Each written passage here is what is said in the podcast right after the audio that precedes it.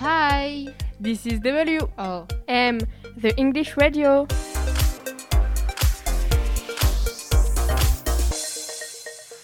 Good afternoon, ladies and gentlemen, and welcome once again to Radio Quiz Today.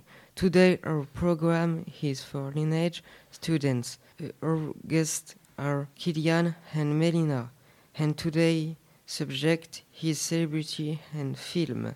Kyllian, Melyna, are you ready? Yes. Yes. When did Michael Jackson died?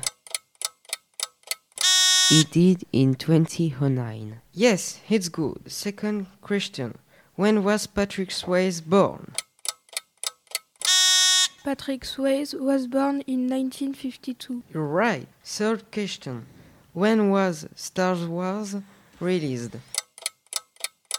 Star Wars was released in 1978.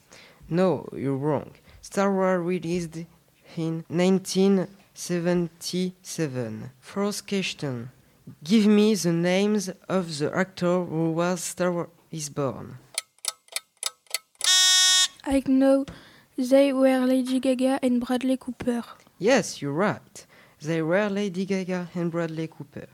Fifth question. How did Paul Walker die? Paul Walker died in a car accident. Yes, you're right. Sixth question. Give me the name of the actor who was a Babylon. He was Leonardo DiCaprio. It's good. It's a tie. Thank you for your participation. The program is finished. See you next week. Bye Bye bye. Bye. Bye, guys. That was. WRM.